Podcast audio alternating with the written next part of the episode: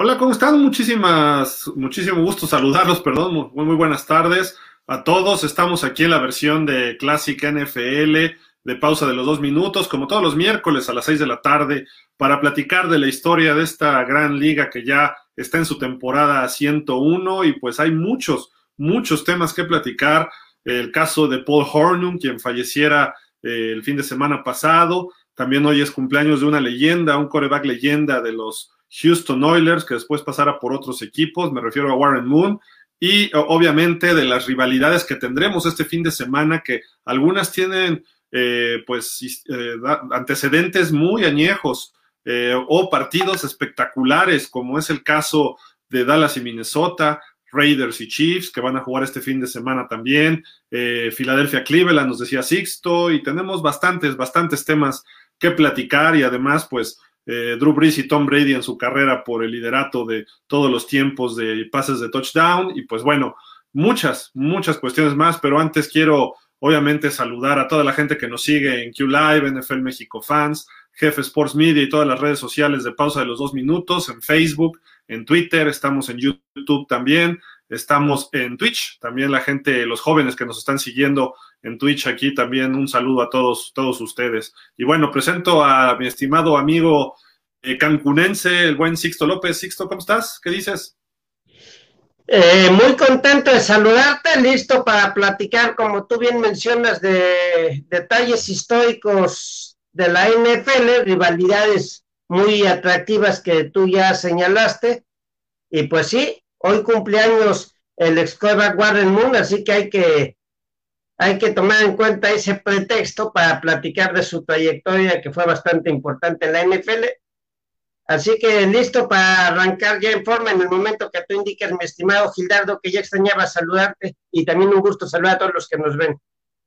Pues sí, excelente, Sixto. Este, como siempre, un gusto platicar de la historia del NFL. Eh, ¿Qué te parece si empezamos por las rivalidades? ¿No? Pudiera ser la de Green Bay contra Indianapolis, dos equipos que en los años pues los, los Packers en los 60 dominaron, los Colts finales de los 50 todavía les tocaron algunos duelos por ahí buenos, ya en la época de Don Shula al frente de los Colts, eh, eran los Baltimore Colts, eh, contra Vince Lombardi, eh, muchos campeonatos entre estos equipos, los Packers obviamente el que más tiene, hubo partidos interesantes y más recientemente hubo algunos por ahí muy buenos, ¿no? Por un duelo de Brett Favre contra Peyton Manning que resultó muy eh, un shootout, como se le conoce estos eh, partidos, que hay muchísimos puntos. Y pues bueno, eh, esta semana pues nos ofrece un duelo entre Philip Rivers, uno de los corebacks que ya está a punto de rebasar también al legendario Dan Marino, y por el lado de los, de los Packers, pues nada más Aaron Rodgers, ¿no? Que también es considerado entre los mejores de todos los tiempos. Como siempre, estas franquicias nos dan bastante, bastante de qué hablar. Eh, Sixto, no sé qué, ideas tengas tú de platicar acerca de esta rivalidad. Juegan en, eh, será el partido, me parece que en Indianápolis, el de este fin de semana, pero han tenido ahí algunas cuestiones interesantes. Sixto, adelante, lo que tú nos quieras comentar. Bueno, pues como dices tú, una rivalidad interesante.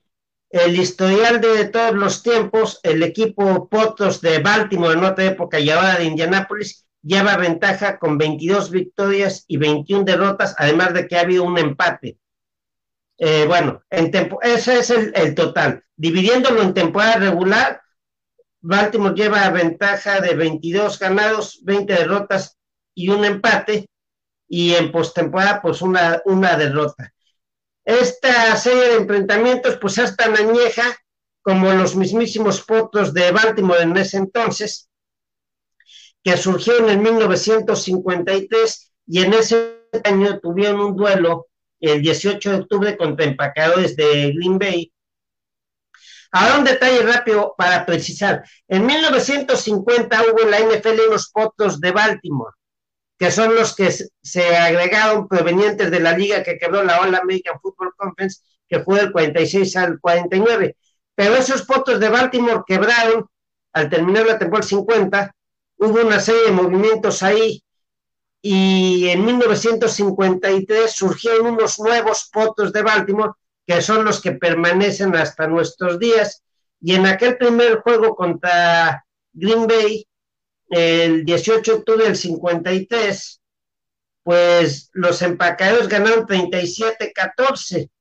Por ponerte un ejemplo, que son jugadores que quizá el aficionado joven no ubique. Una de las anotaciones de Green Bay fue una, una carrera de 41 yardas de Old Carmichael. Así que ese duelo, el primero en la historia entre ambos, Green Bay ganó 37-14. Ahora, cuando comenzábamos el programa, tú platicaste de duelos recientes muy interesantes entre ambos equipos y estaba buscando eh, los datos de un enfrentamiento importante entre Brett Favre y Peyton Manning y encontré este que te voy a platicar. El 26 de septiembre del 2004, Indianapolis le ganó 45-31 a Green Bay y aunque tú ya debes ubicar ese juego, nada más para comentarle a nuestros amigos. Aquel día Peyton Manning lanzó cinco pases de anotación, completó 28 de 40 envíos. Y Brett Favre tuvo cuatro envíos de touchdown, completando 30 de 40 envíos para 360 yardas. Peyton Manning, como te digo, 28-40 para 393. O sea que, salvo lo que tú quieras agregar de ese juego, Gil, que ahorita te voy a platicar algunas de las anotaciones, pues un tremendo duelazo, los dos muy por arriba en las 300 yardas y cinco pases de anotación, uno en el caso de Peyton Manning y cuatro de Brett Favre. Por ejemplo, te platico, eh, a reserva que tú quieras comentar algo, yo nada más te voy a comentar los envíos de touchdown de Brett Favre. Me imagino tú querrás entrar en detalle los de Peyton Manning. Eh, fueron de 36 yardas a Javon Walker, de 79 yardas al mismo jugador, a Javon Walker. Luego, por tercera vez conectó con él de 12 yardas y luego de 27 yardas a Donald Driver, que tú recordás fue un receptor que hizo muy buena mancuerna con Brett Favre. No sé qué te parezcan esos datitos para comenzar a hablar de ese duelo. Ya, te vemos, es que estabas así, mira, nomás te veíamos la pelona. Ah, bueno, es que, es que me, agaché a leer el dato, porque la memoria no te crees que es tan privilegio. Sí me acuerdo de muchos detalles históricos, pero hay que sacar el acordeón de vez en cuando. te estábamos buscando, ¿no? te veíamos ahí, pero bueno, este no. Definitivamente ha sido una rivalidad, este, pues sobre todo en otras épocas, ¿no? Este, importante, sobre todo porque pues había momentos interesantes de estos equipos en los, como decíamos, 50, 60 y en los años 2000, lo que tú dices, el caso concreto de ese partido del 2004 fue, eh, es considerado uno de los mejores de muchos tiempos, de, la historia, pues, porque eh, cómo se dieron dos corebacks de Salón de la Fama, dos corebacks que tienen más de, eh, me parece que 60 mil, no, ¿cuántas yardas tienen? 70 mil los dos, ya final, finalmente. Eh, Peyton Manning se lleva lo mejor en ese partido, pero pues digo, lo recuerdo haberlo visto en su momento, ¿no? Ese juego era un ir y venir, eran touchdowns, bombazos por aquí, bombazos por allá. Quizá nos hubiera gustado verlos en Super Bowl a estos dos corebacks y estos dos equipos que se enfrentaran en algún momento. No se dio por X o Y razón. En 1995, estos dos equipos perdieron las, eh, sus respectivas finales de conferencia eh, ante Dallas, el equipo de Green Bay, y ante Pittsburgh, el equipo de Indianapolis, pudo haber sido el Super Bowl 30 y hubiera sido muy interesante. Claro, no estaba Peyton Manning todavía, estaba el que, el que ahora funge de coach de la Universidad de Michigan, Jim Harbaugh. Eh, pues ahí era el coreback de ese equipo, dirigido por Lindy Infante, si no mal recuerdo, el head coach de los Colts. Hubiera sido bueno ver ese, ese Super Bowl en aquel momento y no coincidieron en, sus buenas épocas, eh, o en Super Bowls, mejor dicho. Eh, tuvieron pocos partidos, son de diferentes conferencias, entonces se ven cada cuatro años, ¿no? Entonces, toca en esta ocasión y pues promete un buen partido entre Philip Rivers y Aaron Rodgers, eh, recordando quizá los duelos de Johnny Unitas contra Bart Starr o de quién será Bert Jones contra Lynn Dickey, el que decíamos de Brett Favre contra Peyton Manning, eh, no sé, ¿qué, ¿qué, otros por ahí recuerdas tú, Sixto, de duelos de corebacks así? No, pues básicamente serían los que tú mencionas. Antes de buscarte ese dato de algunas rivalidades, lo que yo ya tenía preparado para comentarte son los marcadores más abultados con que. Ah, bueno, dale, dale. Con que Potros le ganó a empacadores y ahorita voy del otro lado de la moneda. Los Potros derrotaron, o mejor dicho, humillaron 56-0 a los empacadores el 2 de noviembre del 58. Te los cuatro marcadores más abultados de ese lado y ya luego comentamos el que tú digas. Eh, los Potros también le ganaron 45-17 a Green Bay el 13 de octubre del 57 y 45-21 el 5 de noviembre del 61. Ese sería por comentar algunos y también 40 ah bueno, el 45-31 el que ya comentábamos del 2004. Pero me voy, por ejemplo, al del 5 de noviembre del 61, en que Baltimore le ganó 45-21 a Green Bay para poder entrar en los duelos de corebacks que tú bien preguntabas.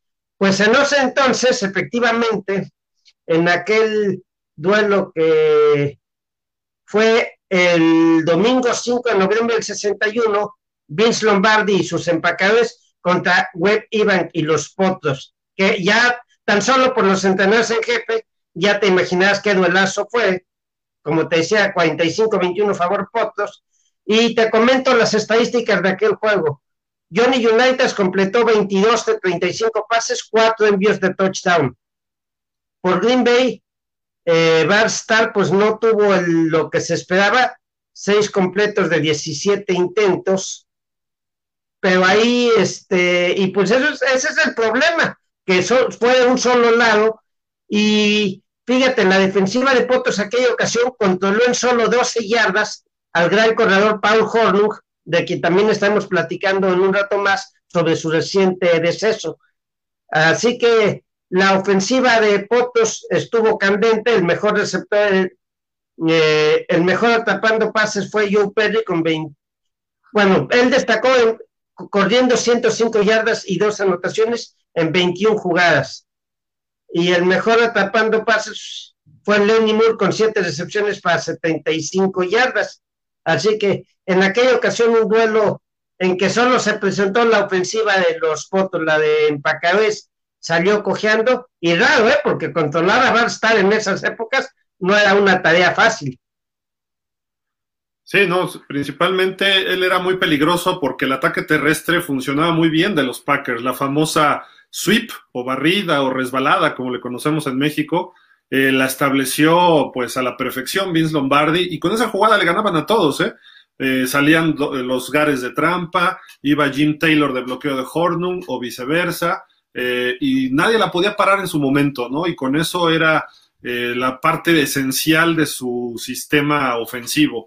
Y, pero bueno, regresando a un partido, otro, yo quería comentar de este partido que del 1990 y, fue 97, eh, cuando los Packers eh, jugaron contra Indianapolis y también se echaron un partidazo. Era Lindy Infante el coach contra Mike Holmgren de, Green Bay y eh, el partido se realizó el 16 de noviembre, casi como esta fecha que estamos ahorita, pero del 97 en el RCA Dome, el RCA, el domo RCA de Indianapolis, que estaba antes donde está el Lucas Oil Field. Y pues la verdad fue un partido muy, muy intenso, ¿no? Porque hubo obviamente eh, muchos puntos, pero por un lado Brett Favre, también tres pases de touchdown, eh, por el lado de los Colts, pues estaba un quarterback llamado Paul Justin, no era ni Brett Favre, digo, ni era Peyton Manning, que todavía no llegaba, ni Jim Harbaugh, que ya había, me parece que hasta se había retirado, pero Marshall Falk todavía jugaba para los Colts, estaba un joven Marvin Harrison, Ken Dilger era el ala cerrada, eh, Zach Crockett era otro de los corredores, era más como de poder. Eh, ese tipo de partidos siempre nos han ofrecido de entre estas franquicias partidos interesantes por su eh, tradición, ¿no? Y los jugadores que han tenido en su momento. Eh, tú ya decías, hablabas de los ganados y perdidos de todos los tiempos, y no podemos dejar pasar aquel partido de 1965 donde fue en eh, la ronda divisional de los playoffs que ganaron los, los Packers 13 a 10 al equipo de los Colts. Estaba el espérame, espérame, espérame, dame chance. De, no, antes de ir al que estás diciendo, del que tú acababas de mencionar, del, del 97, el 16 de noviembre, platicaste en los jugadores, pero no comentarte la estadística de Marvin Harrison, que en, sus primeros años atrapó ocho pases para 98 yardas y una anotación. Eh, digo, ya que tú lo mencionaste, pues te doy el dato. Y los tres pases de touchdown de Brett Favre que decía, pues muy interesantes, eh, fueron Nada más para, cerrar el tema de ese juego, y ahorita nos vamos al que cierra el 65. Aquel día Red Favre mandó pases de 3 yardas a Dorsey Levens, de 16 yardas a Antonio Freeman, un receptor con el cual tuvo notables combinaciones, y de 26 yardas de nueva cuenta con Antonio Freeman. Así que redondeando esa vez en que Mike Holmgren, el entrenador de los empacadores, pues perdieron 41-38 y ahora sí, vámonos al que tú decías del 65, Gil. Repíteme nada más la fecha para. el playoff, ¿verdad? Diciembre 26 del 65. Creo que es el único de playoff, ¿no? Entre ellos. Eh, sí, sí, aquí ya tengo el dato. Ahora sí, listo para comentarlo, tú me vas diciendo. A ver, pues dale, dale, Sixto, mientras aquí yo estoy. Ronda divisional, el 26 de diciembre del 65, Green Bay le ganó 13-10 a los Potos todavía de Baltimore. Recordemos que su mudanza a Indianápolis fue en marzo del 84 para comenzar ya ese año. Pero en el 65, aquel duelo de playoff divisional fue de pocos puntos, 13 a 10 ganó Empacadores, que tenía, fíjate los entrenadores en jefe, Vince Lombardi por Empacadores y Don Chula por los Potos. En esa ocasión, eh, los touchdowns de, más bien, el touchdown, el único touchdown de Green Bay, carrera de una yarda de Paul Hornung, quien falleció el pasado viernes y ya, ya comentaremos todo su historial. Y lo, restante que hicieron los empacadores, pues fueron goles de campo de 22 y 25 yardas a cargo de Don Chandler.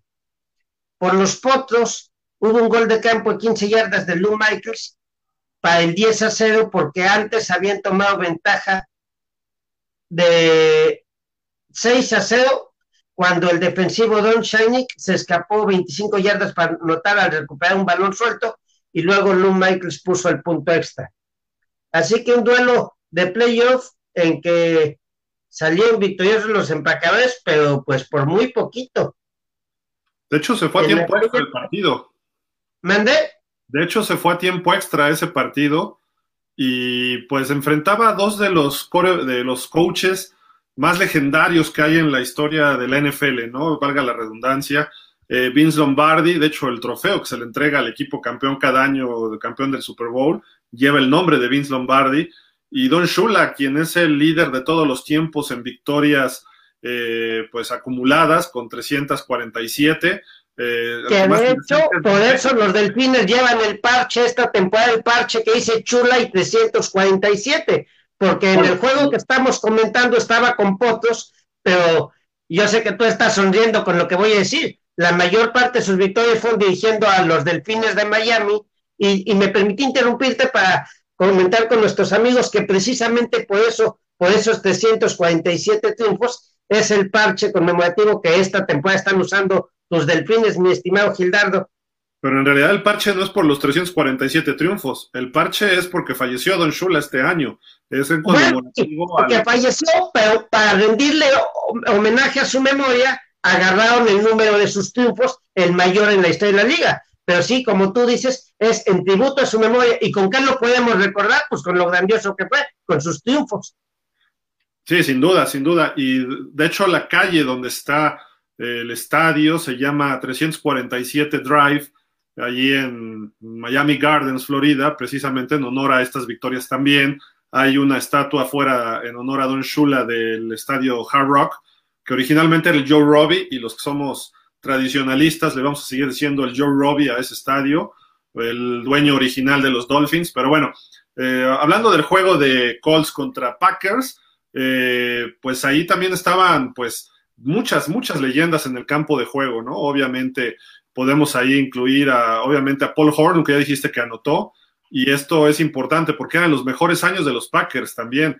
Tom Matty era uno de los corredores de los Colts, estaba Lenny Moore, estaba John Mackey, este a la cerrada, Eh, no jugó, eh, jugó, pero salió lesionado. Eso es lo que hay que señalar en este partido. De hecho, aquí está una, una foto donde me parece que es Jerry Kramer y el médico lo están sacando. Sí, Jerry Kramer es el 64, sí, se ve que está dolorido, ¿no? Aunque está de espaldas, da la impresión de que sí estaba saliendo muy, muy lastimado, como tú bien mencionas.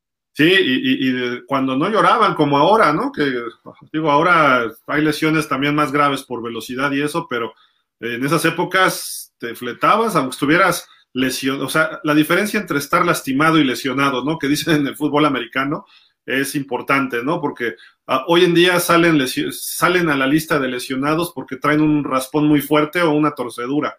En esas épocas podían jugar a veces hasta fracturados. El Super Bowl 14 Recordamos a uno de los hermanos Youngblood jugando con una fractura de pie, me parece. Entonces, de pierna, sí, ya, Youngblood, si la memoria no me falla. Y es que como tú dices, en, esa época aguantaban de todo y ahora, lo de ahora pues es contradictorio, porque por un lado dirías que son más frágiles, pero pues también hay que cuidar la integridad física, nada más hay que encontrar un punto medio en que ni lloren tanto, ni se, ni se anden medio matando, ¿no? Sí, no, digo, también hay, la realidad es que ahora pues son mejores atletas todos, ¿no? Entonces ha aumentado la velocidad, ha aumentado la fuerza, ha aumentado la técnica, entonces los golpes ahora, hoy en día, son mucho más fuertes que en esas épocas. Había salvajes en esas épocas. Precisamente uno de los grandes rivales de los, de los Packers, Dick Butkus de los Osos de Chicago, y ellos contaban con un salvaje golpeador, ¿no? Que era Ray Nitsch, que, también este linebacker era brutal. Y, si lo, y bueno, regresando al partido, Sig Bradkowski terminó siendo el coreback, que terminó con dos intercepciones, pero a pesar de eso lograron sacar el partido el equipo de los, eh, de los Packers. Jim Taylor corriendo el balón, Elijah Pitts también estuvo por ahí en algunas acciones de por tierra. Eh, obviamente Boyd Dowler, este receptorazo de, de los, eh, de los Packers. Fue, sin duda, era un partido como si hoy estuviéramos hablando de un Kansas City Chiefs contra Pittsburgh o como contra los Packers, bueno, los mismos Packers, pero vamos a ponerle Seattle, ¿no? Vamos a ponerle así. Un partido de ese nivel estaba en aquel momento, ¿no? Y fue... Oye, ¿sabes quién más estuvo en aquel juego? Aunque solo en regresos de patada, dos regresos de patada de salida para 32 yardas. Uno que más bien era defensivo, Herb Adderley, quien lamentablemente también falleció hace poco, el pasado 30 de octubre de este año. Eh, Herb Adderley, de, gran trayectoria con los empacadores, jugó de 1961 hasta el 69 y luego estuvo tres años con los Vaqueros de Dallas. De hecho, él, era corner, jugaba de corner. Ah, te, va la alineación de los Packers, los titulares de ese partido. Coreback, Bart Starr. Eh, halfback, Paul Hornum. Fullback, Jim Taylor. Hasta ahí vamos bien. El flanker, que es uno de los receptores abiertos para los chavos que no saben lo que es un flanker, es Carol Dale. El receptor era Boyd Dowler. El ala cerrada era Bill Anderson. Tackle izquierdo, Bob Skoronsky. Ese sí no lo recuerdo o no lo he estudiado. Luego el guardia izquierdo era Fossey Thurston, que sí es muy famoso y reconocido. Eh, también jugó ahí como guardia derecho Forrest Gregg pero alternaba con el guardia izquierdo. El centro era Ken Bowman y el tackle derecho era Jerry Kramer, que ya lo vimos en la foto, Sixto. Sí, tremendas leyendas. Tremendas leyendas. Y por los fotos también, ¿eh? Fíjate con los fotos. Échale. ¿Comento, ¿Comento las de los fotos? Sí, sí, dale, dale, dale. Tom Matt eh, estuvo como coreback. Lenny Moore como corredor. Lenny Moore es uno de los fotos que llegó al equipo ideal de los 100 años de la NFL. Eh, como corredor de poder, Jerry Hill. Eh, también como corredor, Jimmy Orr. Como receptor estaba uno sumamente legendario, Raymond Berry. Y el ala cerrado que tú ya decías, John McKay. O sea, pura leyenda ahí. Como tackle, Bob Vogel. Como guardia izquierdo, Jim Parker y también estaban Dick Stimsky, Alex Sandusky y George Prear. Estos últimos tres quizá un poquito menos conocidos, no menos buenos, ¿eh? pero sí. Pero bueno, leyendas como John McKay y Raymond Berry. Sí, Mackey, John Mackey, Sixto. Bueno, ya sé que tú siempre me, ganas en la pronunciación, pero me entendiste la idea. Y bueno, sobre él, su trayectoria, fíjate las estadísticas de él en su trayectoria como ala cerrado. Nada más aguántame, aguántame tantito. Déjame darle la bienvenida a Antonio Falcón, quien ya se está incorporando aquí con nosotros al programa. Ah, sí. Él tiene el programa a las 4 de la tarde los jueves del fútbol americano colegial junto con Ernesto Roa. Toño, ¿cómo estás? Un gusto saludarte. Hola Gil, buenas tardes, este Sixto, mucho gusto en conocerte. Aquí encantado de acompañarlos ahorita esta tarde aquí en el programa de NFL Classic. Eh, un gusto platicar con ustedes de, esos juegos y esos equipos clásicos de la eh, NFL y de muchos años atrás, ¿no? No me había tocado el gusto de saludarte, sí había escuchado de ti, pero qué bueno, aunque sea por video, pero qué bueno que me, me toca el privilegio de saludarte. Y pues a ver ahorita qué tanto seguimos eh, hablando de anécdotas interesantes de la NFL. Sí, estamos platicando, muchas gracias. Mm. Estamos platicando del de Packers contra Colts, que este se va a dar este fin de semana el partido.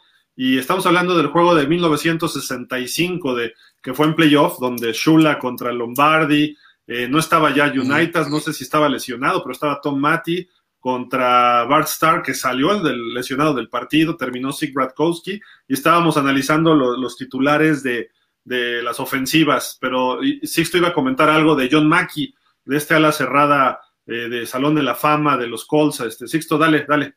Ah, sí, este, me encontré unos datos de él para comentárselos rápidos. Ya tú dijiste, inmortalizado en Canton, Ohio, cinco veces elegido al Pro Bowl, y para nuestros amigos que quizá no lo ubiquen, porque es jugador de hace ya un buen número de décadas, en las eh, participó nueve temporadas con los Potos, que en ese entonces ya decíamos eran de Baltimore. Sus estadísticas totales en la NFL, 331 eh, recepciones, 5.236 yardas y 38 touchdowns.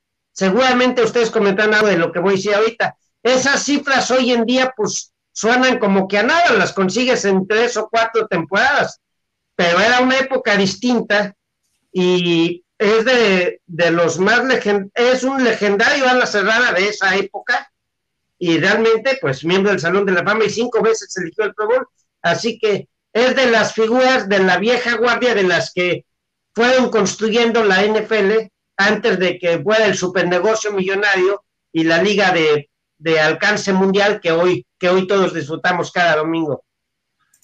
Sí, sin duda. ¿Cómo ves, Toño, lo que dice Sixto, no? Las estadísticas de esas épocas hoy en día, pues nada que ver, ¿no? Sí, no, no, en lo absoluto y, como bien señala este Sixto, este lo que fue en, los albores de, lo que es la, la, NFL hoy en esos años finales de los sesentas, este cuando decidieron unirse la AFL con la NFL para formar lo que hoy conocemos como la NFL, pues eran e-, épocas muy diferentes en cuanto a lo que eran los sistemas de juego. En, esas épocas prácticamente el juego aéreo sí existía, pero no era tan explosivo o dominante como lo es hoy en día. Ni pensar en esas épocas en encontrar mariscales de campo de, más de cuatro mil yardas y menos de cinco mil como los hemos tenido aquí en los últimos años. Eh, ahí más que nada en esas eh, épocas de lo tradicional era el juego terrestre. Eh, también no, encontrábamos corredores de dos mil yardas, pero sí corredores de arriba de mil yardas que eran muy explosivos y muy elusivos y sobre todo eran fuertes para lo que era el estándar de la época, ¿no? Sí, sin duda, sin duda. Y, aparte se jugaban menos partidos, era todavía más difícil, aunque corrían más, era difícil llegar a esas estadísticas. Y pues en esos años de los 60 estaba Jim Brown, que es el, creo que hasta ahorita sigue siendo el único jugador en la historia que promedia más de cinco yardas por acarreo. Una cosa así, lo cual está, es brutal. O sea, imagínate, le das dos veces el balón y haces primero y diez, ¿no? Entonces, exacto. Ya con eso es suficiente. ¿Para qué quieres mandar pases, no? ¿Para qué quieres a un eh, Johnny Unitas o para qué querías a un, este, un receptor como Boyd Dowler? Si podías correr con con él todo el partido, ¿no? Sí, y, como bien pues. señalas, este Gil, en ese entonces nada más eh, para recordarle a nuestros amigos se jugaban 14 partidos de temporada regular, ¿no? Entonces eran dos menos de los que hoy en día teníamos, pero además otra cosa, no había la famosa semana de bye. Además. Además. Bueno, hay dos detalles que me gustaría comentar, si les parece bien. Ahorita que Gildardo habló de Jim Brown, aunque nos salimos tantito del tema de fotos que ahorita retomaré, pues Jim Brown se retiró después de la temporada del 65 con 12.312 yardas y tomó hasta el 7 de octubre del 84 para que alguien lo superara en el alguien, y digo alguien, el legendario Walter Jerry Payton, para que lo, superara en el liderato histórico de yardas por cada en la NFL, eh, que lo rebasó en un juego de osos contra Santos el 7 de octubre del 84. Entonces, nada más para resumir lo que Gildardo sacó a, tema Jim Brown, aparte de lo impactante que era verlo correr y la fuerza que tenía, eh, pues se retiró después de la campaña del 65 y hasta el 84, o sea, 19 años después hubo quien lo pudiera superar. Eso es sumamente digno de, reconocer, ¿no? Y yo me quedé con un dato pendiente. perdona que te interrumpa, ya para el 84 se jugaban 16 juegos. Sí, ese tema de los juegos, lo iba a comentar con otro legendario potro de los años en que estamos hablando. el receptor Raymond Berry, él jugó en temporadas como el 55, en que eran 12 partidos, el 56, que eran 12 partidos, y luego ya, por ejemplo, en el 62, 14 juegos, en fin. Eh, Raymond Berry, otro muy legendario de los potos de la época en Baltimore, seis veces elegido al Pro Bowl, miembro del Salón de la Fama. Eh, estadísticas impresionantes para esa época, 631 recepciones en 154 juegos de temporada regular, 631 recepciones, 9.275 yardas y 68 touchdowns pero considerando el número reducido de juegos, eso es algo que también deja huella. Claro, a él los más jóvenes, que ya ni tan jóvenes, lo recordarán como entrenador jefe de Patriotas de Nueva Inglaterra en la campaña en que perdió en el Super Bowl 20, pero lo, grandioso, lo legendario de Raymond Berry fue como receptor.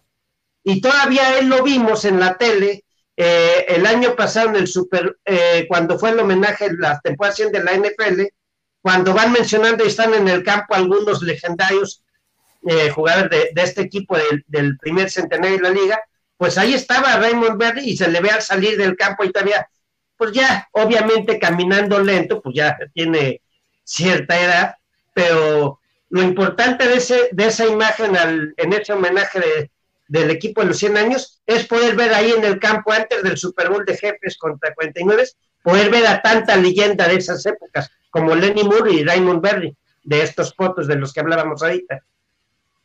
Sí, sí, sin duda. Muchos eh, Hall of Famers en estos dos equipos y en esas épocas. Y comentaba, comentaba hace ratito, Toño, de un partido entre Brett Favre y Peyton Manning, que fue del 2007, dice Sixto.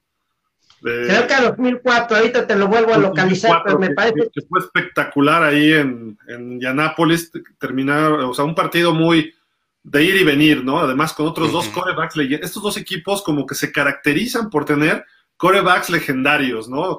Johnny Unitas, Bart Starr, Lynn Dickey, Bear Jones, quizá en otro nivel, ¿no? Pero en los setentas. Luego vienen los noventas con Brett Favre. Le tocó a Jim Harbaugh, pero digo, Jim Harbaugh nunca llegó a esos niveles, pero ahí estaba y casi llegan a un Super Bowl estos dos equipos, el Super Bowl 30. Y luego viene Favre y luego Rodgers contra Peyton Manning, ¿no? Ese juego que tú decías del 26 de septiembre del 2004, para recordar la fecha exacta, y ahora sí escuchar los comentarios de ustedes. Sí, y, ahorita que mencionabas el nombre de, de Bert Jones, este, eh, yo sí lo recuerdo ahí a principios de los 70 era un super mariscal de campo, muy, muy elusivo, el número 7 ahí en los expotros de Baltimore, ¿no? Eh, era muy, muy elusivo, muy, muy bueno y sobre todo, pues, este, eh, revolucionó esa ofensiva de los potros en esas épocas.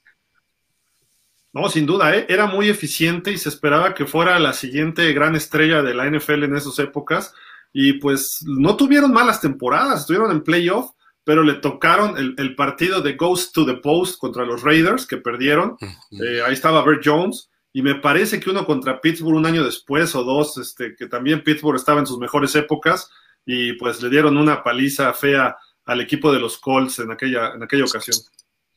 Sí, sí, sí, totalmente de acuerdo. Bueno, yo les quería comentar los cuatro mejores corebacks en la historia de los potos de Baltimore, Indianápolis. A ver. En cuanto a yardas por pase, pues el liderato lo tiene Peyton Manning quien jugando con ellos acumuló 54.828 yardas. El segundo eh, mejor de la historia, eh, Johnny United, el inolvidable Johnny United, 39.768 yardas y 287 pases de anotación. El tercer lugar fue bueno, pero no alcanzó esos niveles de, prestigio. Andrew Locke, 23.671 yardas. Y en cuarto lugar, Bert Jones, 122 pases de anotación y 17.663 yardas. Eh, en la época en que estuvo dirigiendo a los a los Potos, en la cual tuvo como titular 46 triunfos y 46 derrotas en temporada regular y unos juegos muy interesantes también de aquel Bert Jones. Bert Jones paró en los Rams al final. Perdón, Toño. Y iba a comentar que en esas temporadas del 68, para ser exactos, eh, durante una de las lesiones de, que tuvo ahí Johnny Unitas, no hay que olvidar que el que lo suplió fue el famoso Earl Morrall, un, gran mariscal de campo que, que estuvo pues, por 21 eh, temporadas en la NFL y que llegó a suplir en ese entonces a, a Johnny United por la NFL y los llevó incluso este eh, ayudó para que ese, ese año fue el que llegó el Baltimore al Super Bowl y con Johnny Unitas ganaron el Super Bowl número, bueno, lo perdieron más bien el número 3 contra los Jets, ¿no? Pero sí, sí destacar también esa, e, e, esa eh, pues ahora sí que reemplazo que tuvo Earl Morrall por, por este Johnny Unitas, ¿no? Sí, era como que el coreback reserva, ¿no? De, de Shula, era como que su válvula de seguridad, se lo llevó después a Miami y fue parte de la temporada perfecta. Porque sí, mira, si me permites, Gil, la, carrera de Earl Morrall, él empezó en, los 49ers en el 56, después estuvo con Pittsburgh 57-58, luego eh, se fue a los Leones de Detroit, donde tuvo más este, participación del 58 al 64, después del 65 al 67 estuvo en los Gigantes de Nueva York, para llegar ahí del 68 al 71 en Baltimore, y como bien dices tú, llegó en el 72 con los Delfines de Miami y se retiró con ellos en el 76. Fíjate. Y pues aquí en pantalla tenemos ahorita a Brett Favre y a Peyton Manning después de ese partido. Todos los camarógrafos querían ahí la, la exclusiva, por así decirlo, ¿no? Pero, pues, ¿cuál exclusiva, no? Y dos leyendas. Ahí hay más de 140 mil yardas de, eh, por pase, hay más de mil pases de touchdown entre estos dos. Eh, en su momento era como el Brady Breeze de ahorita, ¿no?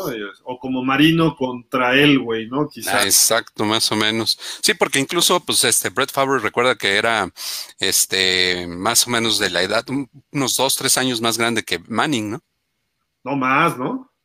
Pues a lo mejor sí, este, porque Favre, si mal no recuerdo, se retiró por ahí del 2015, ¿no? 14, porque ya está en el Salón de la Fama. No, fue, fue antes, fue como en el 2000, en 2008 jugó en Minnesota, 2009. Yo creo que se retiró como en el 2010, 2011. Por ahí. Por ahí. Sixto, ¿nos escuchas? Sixto. Creo que Sixto, perdimos a Sixto. Sixto. Se, se ve que se mueve, pero. Ah. Sixto, ¿nos escuchas? A ver, habla. Habla tú. Habla, Sixto. Habla. Es que de repente como que se, también se, le bajó su volumen. Y Perdió el audio. Sí, ya se, se, se salió de plano. Ay, quién sabe qué pasó ahí, pero bueno. Oye, y sí, nos dieron buenos partidos y lástima que no los pudimos ver en un Super Bowl, ¿no? A Brett Favre contra Peyton Manning, que también ya estando con Minnesota, estuvo muy cerca, porque Peyton Manning llegó con los Colts y llegaron los Santos, que le ganaron la final de conferencia a los Vikings. Cuando lesionaron, no lesionaron, pero le pegaron con todo, el famoso Bounty Gate, le pegaron con todo a Brett Favre, ¿no? Sí, exactamente. Y Brett Favre, sí, ya chequé aquí el dato, se retiró precisamente, como bien señalabas, este Gil, eh, después de la temporada del 2010. Entonces, este, eh, y sí lanzó para más de 70 mil yardas, completó 6 mil pases y tuvo 10 mil intentos de pase y además este 500 touchdowns. ¿Fue el primero de más de 500? Fue el primero de más de 70 mil yardas, porque Marino tenía esos récords y andaba, Marino se quedó en 420 y 61 mil y pico de yardas. Entonces, ahorita ya van para las 80 mil Drew Brees y Tom Brady. Y van para los 500, ya rebasaron los 500. Ya, los rebasaron, sí. aquí tengo los datos, aquí tengo los datos. Ya, ya los puedo escuchar otra vez. Los datos, Sixto, por ahí dicen. oh, bueno, pero en este, en este caso no son otros datos, son los mismos. si me permiten, los comento. Este, en yardas por pase, en Ruby 79.512, 79.612, me falló la vista. Eh, 79.612, vamos a ver si pierde uno o dos juegos por todo de la lesión que trae le sigue Tom Brady con 77.310. Los dos rebasaron a este, al que en su momento fue el líder Peyton Manning con 71.940. Oigan, yo aquí les hago una reflexión en lo que, en lo que les doy el dato de pases de anotación. Drew Brady 79.612 yardas, Tom Brady 77.310, pero bueno, Brett Favre se retiró con 71.838. ¿Se acuerdan ustedes que en alguna época el líder de la historia de la NFL en yardas por pase era Frank Tarkenton con 47.003? Como que han cambiado algunas cosas de aquel entonces, ¿no? Totalmente. sí, bastante, bastante. Sí, nada más el doble. En eh, si se recupera tiempo en las costillas, en esta temporada le llegan las 80 mil, ¿eh? Y en pases de anotación, el otro dato que comentaban, eh, los cinco mejores, Dan Marino con 420, Brett Favre con 508, Peyton Manning 539, líder hasta buena parte de la temporada anterior. Eh, Tom Brady 564 y Drew Brees 565. Eso ya lo han ido modificando la mayor parte en esta temporada. Pero, pues igual. fíjate la diferencia nada más la diferencia nada más es un pase de anotación entre Bruce y eh, Breeze y Brady. Eh, y ahora con la ausencia de Breeze, seguramente Tom Brady pues se va a despegar ahí bastantito. Eh, yo no sé si esto que le pasó a Drew Brees este, vaya a alcanzar a regresar el resto en, lo que queda de la temporada, o también Hill y Sixto, no sé si empezamos a ver ya que va a ser el, adiós de este gran mariscal de campo, ¿no? Porque no es una lesión este, a la ligera, ¿no? Muy probablemente. Mira, aquí está la, estadística que nos decía Sixto, ¿no? Yardas por pase. Ahí está Breeze, Brady, Manning. Luego sigue Brett Favre, Philip Rivers, que rebasó esta semana a Dan Marino. Luego viene Marino. Luego viene Rotlisberger, que ya está a dos mil y pico de Marino. Luego Eli Manning, que se acaba de retirar. Matt Ryan, míralo ya donde anda colocado. John Elway ya quedó muy lejos en la décima posición, cuando era el segundo mejor, ¿no? Aaron Rodgers ya está pegándole a John Elway, ¿eh? A lo mejor acaba la temporada Aaron Rodgers arriba de Elway. Puede ser.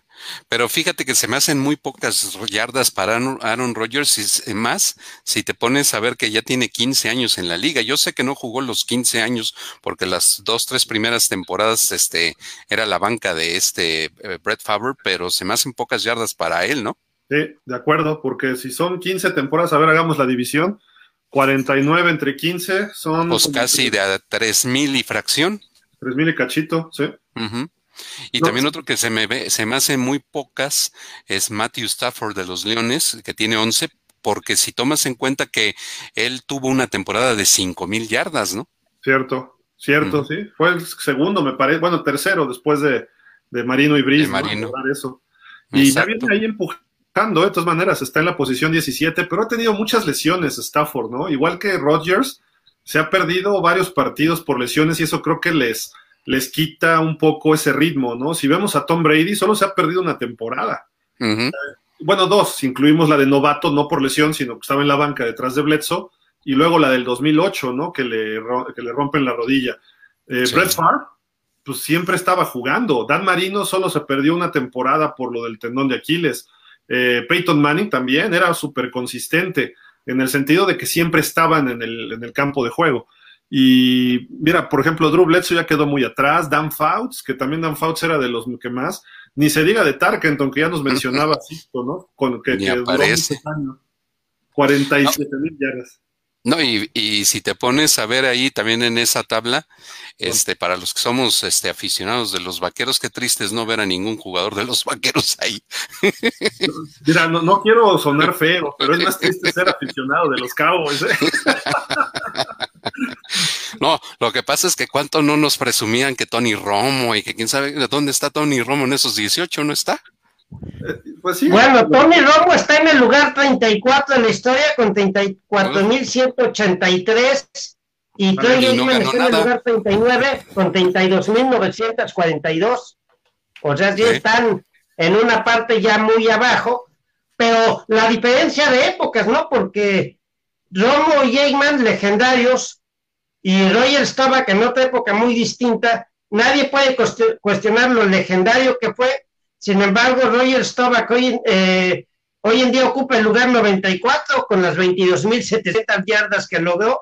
Y en su época, cuando jugó eh, del 69 a 1979, pues era de los mejores quarterbacks de la liga y sin embargo, ahorita ya está en el lugar 94. Sí. Pero la, la realidad bueno, es... Teddy Bracho está mejor, ¿eh? Teddy Bracho, otro legendario de aquella época, está en el lugar 61 con 27.989 yardas. Lo tenía que decir. Terry Bradshaw era mal coreback, Sixto, ya te había dicho. Hasta el final de su carrera medio compuso el Oye, camino. Sixto, Era, era ¿y muy en, qué malo. lugar, en qué lugar está Bob Greasy? Ah, ahorita te lo encuentro. Da- dame un momentito y lo localizamos. Sí, porque ese Bob Greasy, pues después de, de Dan Marino, es el, el segundo histórico de los delfines, ¿no? 25.092 yardas en el lugar 77. Mm.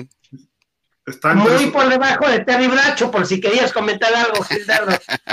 Por eso, pero nosotros no teníamos que lanzar, lanzó seis pases en un Super Bowl, o sea, con eso es suficiente, ocho en otro. Y Miami ganó los Super Bowls, o sea, pues no pasa nada. Y además la ¿Quién lanzó temporada perfecta. en un Super Bowl? El único que ha lanzado seis pases en un Super Bowl fue Steve Young de los 49. No, no, no, no andes sumando los touchdowns de Bob Greasy en todos sus Super Bowls, por favor. No, es más, creo que nada más tiene un pase de touchdown en Super Bowls. No, pero Terry Bradshaw está mejor que él en yardas. Pero Bob Greasy sí, legendario en su época y en el lugar 77 con 25.092. Oigan, de Drew Brees, el reporte que hay hoy es después de una segunda eh, consulta médica, pues es un reporte que a mí me suena demasiado optimista, ojalá y fuera cierto, de que solo se perdería dos juegos. ¿Mm? Tal- pero bueno, hay que, eh, eh, entre, según esto, hay quienes Pero decían también- que tres y ahora que quizá por, por dos o tres juegos, ojalá y se pierdan los menos posibles, pero Sí. dado tanta lesión en las costillas, me suena Pero muy optimista. decían que de- debido a esa lesión ya tenía ahí algo de un problema con el pulmón, ¿no? Además, Por eso digo que me suena muy optimista. Ojalá y, y se recupere rápido, pero yo creo que debería. Hoy en la tarde estaba escuchando algunos comentarios en que él en realidad, pues ya con esta lesión, pues ya debería retirarse. Ya, ya que más, digo, ciertamente desearía ganar un segundo Super Bowl, pero en realidad ya no tiene que probar nada, nada más necesita contar cinco años de haberse retirado para ingresar al Salón de la Fama. Si alguien tiene que probar algo es Drew Brees, Sixto. Le han robado, le robaron el Super Bowl por mandar a los Rams al Super Bowl hace dos años. Eh, Han Mm. perdido con el milagro en Minneapolis. Eh, perdieron el año pasado con una interferencia ofensiva que no marcaron de Kyle Rudolph de los vikingos cuando tuvieron una gran temporada. Tiene que demostrarse que no nada más puede ganar en temporada regular. Él quiere ganar otro Super Bowl, se ha quedado en la orilla. Si me dijeras, ¿qué es Tom más Brady, importante, tu salud o, Dame, nada más dime una cosa, ¿qué es más importante? Su salud, porque ya estás hablando de daño en un pulmón. Eso no, no es cosa que se deba tomar a la ligera. Entonces, ¿a qué, a qué le, le- tú si Drew Brees, ¿a qué le das más prioridad? ¿A un daño ya en el pulmón y a tu salud o al Super Bowl? pues, al Super Bowl, no, por la supuesto. salud. Hoy en día la medicina te, te pone como hombre biónico, o sea, no hay problema. Drew, No. Drew Bledsoe, ¿se acuerdan del golpe que le dio Mo Luis? Que entró Tom Brady a jugar, fue, se le colapsó un poco el pulmón y tuvo problemas. Este mismo año, una- un este, médico le pinchó, bueno, o sea, se podría decir que le perforó Le un pulmón perforó. a, a Tyrod Taylor, o sea, por, por error, ¿no? Entonces, dicen que así es este, este, procedimiento, pero sí le afectó y entró a jugar Justin Herbert con los Chargers, ¿no? Entonces, cree, pero Tyrod Taylor ya puede jugar, según tengo entendido, ¿no? Entonces, eh, si es de cuidado, hay que ver si las costillas no perforaron o rompieron el pulmón y tiene que regenerarse por sí solo, tengo entendido, ¿no? No sé si hay algún procedimiento médico, pero habría que verlo. Pero creo que Drew Brees va a regresar, pero aparte tenía un problema de hombro que ya venía arrastrando durante la temporada. Entonces, eh, y pues aparte. digo que para qué se arriesga. Le está pasando lo que a Brett Favre sus últimos años, ¿no? O sea, ya su último año ya el pobre ya no podía. Y Tom Brady está muy cerca de que empiece a ocurrirle esto. Ya son 43, 44 años. Eh, y lo mismo le pasó a Peyton Manning, su último año con los Broncos, pues este con el problemas del cuello y todo eso. El, Super Bowl lo ganó la defensiva de los Broncos con Von Miller, pero no lo ganó Peyton Manning porque ya estaba bien disminuido. Hasta él dijo, ¿no? En una entrega de los ESPYs, dijo Von Miller, gracias, le dice, porque. bueno, ahorita que lo mencionas, de hecho, Peyton Manning, si ustedes se acuerdan, jugó con los Potos hasta el 2010 y en 2011 muchos decían, bueno, decíamos que ya, ya debía retirarse en 2011 cuando tuvo muchos problemas de lo del cuello. En esa ocasión nos cayó en la boca a todos, se recuperó y pudo volver para jugar esas cuatro temporadas con los Broncos de Denver, eh, llegando incluso a ganar el Super Bowl 50, pero como tú bien señalas, pues sí, al final ya otra vez daba muestras de que andaba ya muy resentido esas lesiones ya mejor después del 2015 ya, fue así, yo ya me voy. temporada fue fascitis plantar, que no se recuperaba y tardas mucho en recuperarte, ¿no? Entonces, ahí se tardó muchísimo y por eso jugó Brock Osweiler un rato que no lo hizo tan mal y en playoff regresó Peyton Manning, las, la fueron sacando y en el Super Bowl pues no hizo nada, ¿no? O sea, creo que fue, este, se fue sin pase de touchdown y con una intercepción, ¿no? Si no mal recuerdo, algo así fue Peyton Manning, pero, pero sí es importante señalarlo, ¿no? De que ya Drew Brees ya están las muestras. Kurt Warner estaba en las muestras. Dan Marino estaba en las muestras. Joe Montana estaba en las muestras. John Elway todavía estaba sano, ¿eh? John Elway todavía estaba fuerte. E incluso hace pues poquito se escuchaba, cuando vino lo de los comentarios estos del partido ese que perdieron los Bucaneros, mencionaban que también ya como que el brazo de Tom Brady ya no es el mismo. Entonces como que ya también empieza a mostrar, este, pues ahora sí que signos de la edad, ¿no? Entonces, pues también Tom Brady, aunque firmó que por dos temporadas con los eh, Bucaneros, pues este, quién sabe cómo vaya a estar la siguiente. Bueno, Brady también firmó con dos temporadas por los, con los Santos, ¿no? Sí, también. ahora fíjate que por ese lado, el otro, el, el, otro Manning, eh, el ISIS dijo, ¿saben qué? Yo ya hasta aquí y se retiró el año pasado, ¿no? Y creo que le quedaba cuerda. Ajá. Pero Sí, yo, yo siento que a Eli Manning le quedaba eh, resistencia física para más, pero él, él dijo, no, yo, yo aprecio más mi salud, o si no lo dijo, por lo menos lo pensó, y sí se retiró. Y qué lástima, porque se quedó en 57.023 yardas por pase, un poquito más que, que hubiese querido continuar, igual y le llega a las 60.000 a las 60 mil que yo creo que sí va a alcanzar Ben Roethlisberger de los aceleros, que está en 58.812. Ya saben ustedes, Roethlisberger, Eli Manning y Philip Rivers llegaron a la NFL en el reclutamiento del 2004. A ver, Sixto, Sixto, no es Eli, es Eli. Es como si yo te dijera, Sexto. ¿Me ¿De quién me estaba yo refiriendo? Sexto, ¿no? Elia. Bueno, el caso es que fue muy destacado va con los gigantes y que se quedó en 57.023 yardas por pase. Dos Super Bowls, dos MVPs, ¿no? ¿Para qué quiere más? O sea, él, él tuvo toda la razón en ya retirarse para disfrutar tiempo con la familia. Ya, ya que más quiere, ya ganó dos Super Bowls. Mira, físicamente Eli creo que todavía le quedaba cuerda, pero su, ya estaba baja, su nivel de juego ya había bajado considerablemente y, no tanto su brazo, sino su puntería. Se le acercaban tantito y se tiraba al piso ya con miedo, como le está pasando un poco a Tom Brady ahorita. No sé si vieron el juego contra Chicago y el, el otro juego que perdieron con los Santos hace dos semanas. Tom Brady de repente ya nomás ponía cara de que me van a pegar, me van a pegar. O sea, ya se le ve el miedo a estos jugadores. Ya cuando juegas con miedo el fútbol americano no sirves. Entonces, por eso los... Pero es que hay que entenderlo. Por ejemplo, en el caso de Eli Manning, sufrió 411 capturas, perdiendo 2.870 yardas. Oye, al nivel que golpean en la NFL, que te den, aparte de los que te golpean y no te logran derribar, pero en esas 411 veces que te derriban, pues no digo y no acabas medio dolorido.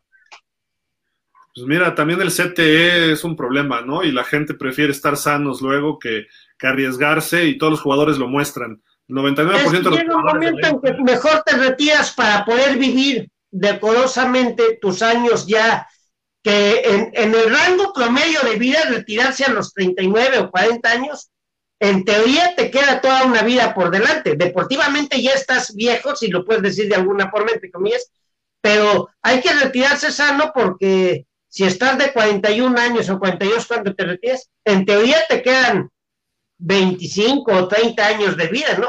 Digo, uno nunca sabe, pero para llegar a los setenta y tantos, pues, entonces hay que vivir esos años con una integridad física que te permita, pues, poder disfrutar la vida, no estar ahí todo con esos daños cerebrales que tú comentas, Gil, que, que termina siendo tan lastimoso ver morir a jugadores ya muy, pero, muy, dañados, como fue Junior pero fíjate, ajá, y fíjate este Sixto y este Gil, que el, precisamente el último año de Eli Manning eh, fue en el 19, pero nada más jugó cuatro partidos, pues se lo perdió lo demás por lesión. Entonces, este, sí, afortunadamente, y como decía su familia, eh, evaluó todo y tomó la decisión de retirarse porque pues ya, ya no eran sus mejores momentos y además prefirió pues este su, su tranquilidad y su salud, ¿no?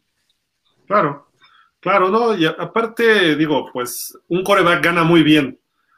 Quizá fuera un liniero ofensivo, una cosa así, dices, a lo mejor tratas de extenderlo un poco más porque, digo, ganan muy bien para los estándares de cualquiera, pero si tú lo analizas, juegan cuatro años en promedio y que te, que te ganes uno, dos millones de dólares por temporada, cuatro o cinco millones de dólares, eso en cuatro años es mucho más que cualquier otra persona, pero no vas a volver a ganar eso en toda tu vida. O sea, ¿por qué? Porque a lo mejor si, si eres una persona normal y trabajas en una empresa o algo, pues a lo mejor tienes un salario de, vamos a ponerle, como, le, como dicen en Estados Unidos, de 200 mil dólares al, año, ¿no? Que sería muy bueno. Pero la forma de vida no es la misma que cuando ganabas esos millones, ¿no? Entonces tienes que ahorrar bien, tienes que trabajar bien y luego vienen las lesiones y vienen las consecuencias. Eh, lo vemos cada año en el Salón de la Fama, cómo llegan los jugadores y dices, ay, está bien viejito, tiene 55, 60 años y dices, ¿cómo? No puede ni caminar, ¿no? O, le ves los dedos todos así, o, de repente ves que se les va el avión, de repente bien feo los jugadores, porque ya traen el CTE, o sea, se les adelanta el Alzheimer, se les adelanta la... Eh, se congeló Gil, ¿no? ¿Estamos congelados? Por eso les decía a ustedes que mejor retirarse en una etapa, digamos, prematura a lo que otros pensarían. Hay algunos que decían jugar más años como Tom Brady. Mejor retirarse antes y llegar ya en la vida cotidiana, llegar, lleguen ya a adultos mayores con cierta calidad de vida, que se puedan mover, que todavía entiendan lo que les dicen los hijos o los nietos en su momento, ¿no? Sí.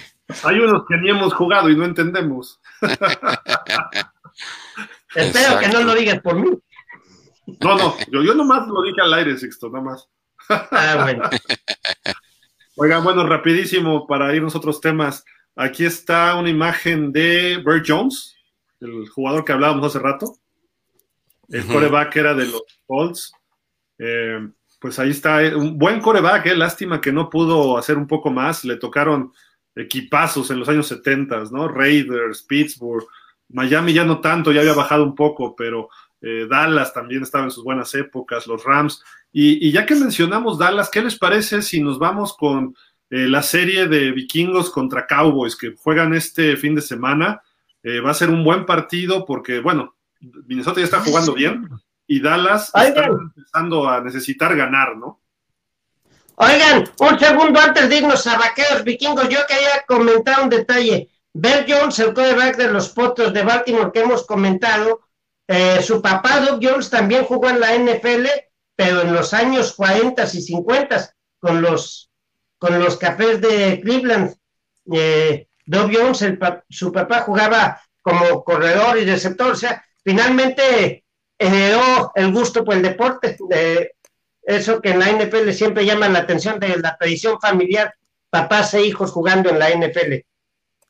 ahora sí, no me quería comentar eso, ahora sí vámonos al tema que ustedes digan. No, pues lo que tú digas, Sixto, tú mandas, es tu, tu programa, tú sabes. Está bien, vaqueros vikingos, no se discuta más. Oigan, pues una muy buena serie. Ha, habido varios juegos de postemporada.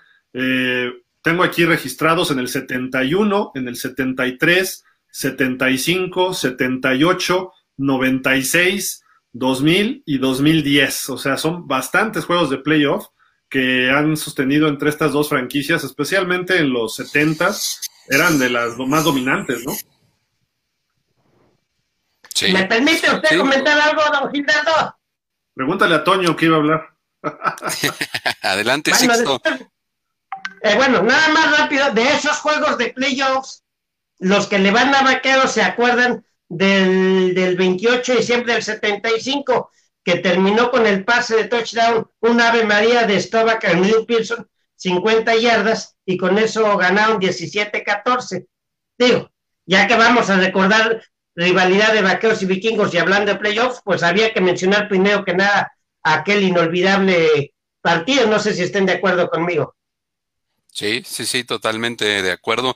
Esa eh, eh, fue eh, una época muy buena para ambos equipos y también me viene a la mente otros juegos posteriores en ya en los 2000 sobre todo cuando este tú lo has de recordar Sixto y Gil, Randy Moss siempre quiso que los vaqueros lo reclutaran y no lo reclutaron los vaqueros, se lo llevaron los vikingos y cada vez que jugaba contra vaqueros se ensañaba y gozaba demostrándole sobre todo a Jerry Jones lo que había dejado ir, ¿no? incluso hubo un ahí, este, creo que fue el juego ese de playoff del, del 2010 en el que, pues, este, tuvo una actuación muy destacada y que, pues, ese juego lo ganó por paliza a los vikingos, ¿no? Hubo un juego de novato de este Randy Moss contra los vaqueros en Thanksgiving que los acabó, los acabó, y digo, el Thanksgiving que viene la próxima semana, este, vale la pena recordarlo, les hizo creo que 190 yardas, tres touchdowns, Randall Cunningham era el coreback, nuestros amigos vikingos van a estar muy, muy felices de recordar ese juego, los Cowboys no tanto, pero eh, sí fue una, un juegazo, creo que de los mejores que yo he visto para un receptor, no, no, no hallaban la forma los Cowboys de frenarlo. O sea, y en pases cortos los convertía en touchdowns de 60, 70 yardas, ¿no? Y ganaba los balones encima de los defensivos. Ese juego fue el que realmente, digo, ya estaba jugando bien en su temporada de novato, pero ese juego a Randy Moss como que lo proyectó, porque fue el día de dar gracias y lo proyectó ya a la, NFL como la gran estrella que terminó siendo, ¿no? Medio diva, pero... Exacto. No, y, Hablando de Randy Moss contra Vaqueros, ya fue... encontré estadísticas de un juego que les quería comentar después de que tú platiques, Antonio, perdón que me adelanté. Sí, no, no, no te preocupes. Y ese, eh, ese juego fue precisamente el 23 de noviembre del 2000, todavía en el antiguo Texas Stadium, y, ahí, este, como bien, bien señalas, este... Eh, no, pero que te digo, fue de novato en el 98, 90 y... Ah, Ah, bueno, sí, pero este, este, este es otro de Thanksgiving que, ah, fíjate, este tuvo siete recepciones para 144 yardas, este, dos anotaciones, y la más larga de ellas fue de 52 yardas, ¿no? Entonces, eh, eh, eh, este, este juego también, sin duda alguna, y en Thanksgiving, pues no, no lo olvidan los vaqueros, ¿no? Sí, ¿no?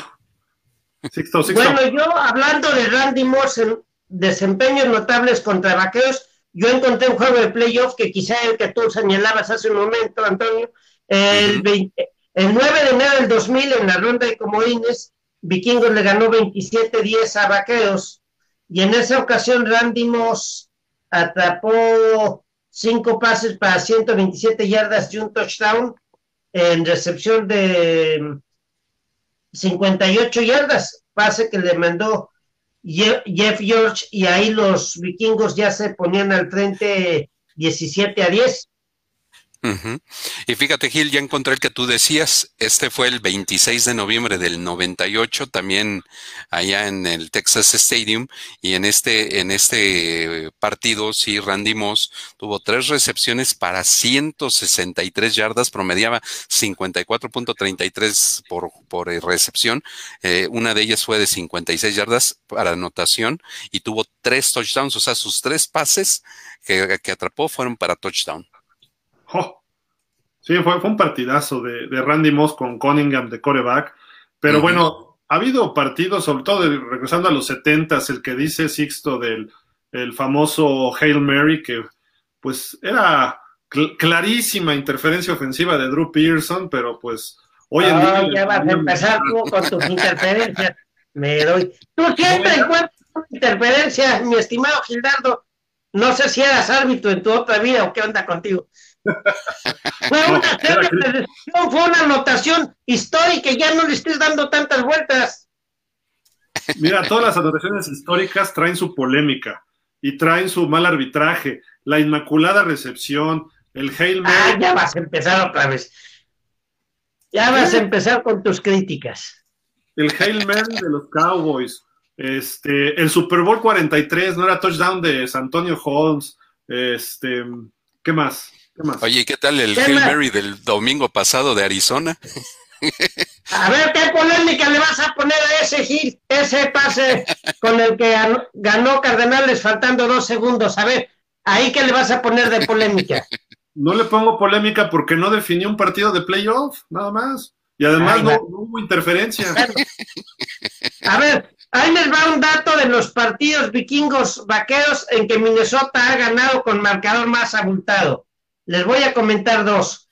En temporada regular, Vikingos 54-13 a Vaqueros el 18 de octubre del 70 y Vikingos 46-36 a Vaqueros el 26 de noviembre del 98. Pero en el de 1970, que les digo 54 a 13, nada más les comento unos datos de ese juego para recordar un poquito. Ahí Roger Stomach pues se fue sin pases de anotación por los vaqueros y sufrió tres intercepciones. Y por los vikingos, pues un solo pase touchdown de Gary Cuso, que era el quarterback titular, completó 11 de 20 para 133 yardas. Pero por los vikingos en esa victoria de 54-13, ¿quién les diré que destacó? Eh, Clint Jones un, eh, corrió para 35 yardas y dos touchdowns. No es que haya sido muy destacado, pero bueno, dos anotaciones a fin de cuentas. Y pues soberana paliza de los vikingos del legendario Bob Grant y contra los vaqueros del inolvidable Tom Landry. Y ahí Vikingos ganó 54-13 el domingo 18 de octubre del 70. Nada más por mencionar uno de los juegos eh, con marcador más abultado en triunfo de Vikingos. Y el otro que les decía, 46-36, el 26 de noviembre del 98. En esa ocasión, eh, Randall Cunningham por los vikingos, cuatro pases de anotación y 359 yardas aéreas. Nada más por platicar algunos detalles. Y fíjate, es una serie este, muy pareja, pues se encuentra con 16 victorias para los vaqueros y 15 para los vikingos. O sea que si esta semana lo aprovechan los vikingos, podrían esa, empatar esa serie histórica que pues también en puntos Minnesota tiene 712 y Vaqueros 679, ¿no? Entonces, este, eso habla de lo, de lo destacado que ha sido esta serie a lo largo de los, del tiempo muy pareja. Y fíjate, este Gil y Sixto solamente en tres ocasiones se han ido a, tiempos extras, este, con dos victorias, este, para Dallas y una para Minnesota. Fíjate, pues, tan pareja y es raro, ¿no? Que no haya tantos tiempos extra de estos. Mira, ahí está el juego que decían de Thanksgiving, las recepciones, las yardas, los touchdowns del novatito Randy Moss. Ahorita apareció esta, esta foto por aquí. Oye, eh, pero para el desempeño que tuvo en ese juego no se veía contento en la foto, más bien se veía como que cansado, ¿no? Oigan, un detalle de esta rivalidad. El tercer cuarto, Sixto arriba dice tercer cuarto y estaba acabando. Imagínate si hubiera seguido metiendo el acelerador. Ok, oigan, un detalle de la rivalidad de vaqueos. Según yo tengo el apunte, el histórico es de 16-15, pero incluyendo que Vaqueros en playoffs tiene cuatro victorias y tres derrotas, pero según el apunte que yo tengo en temporada regular, están empatados a 12 triunfos por equipo. Pues, Entonces, bien parejo. Habrá que ver quién toma la ventaja en temporada regular, dependientemente de si se empata el, el récord en el total. Así que pero en temporada regular están empatados. Esa serie sin duda va a ser interesante. A ver, yo ahí les pregunto, ¿quién creen que va a ganar? Yo diría que Vikingos. Sí, yo también, porque fíjate, finalmente los vaqueros, recordemos que no tienen a su coreback eh, titular.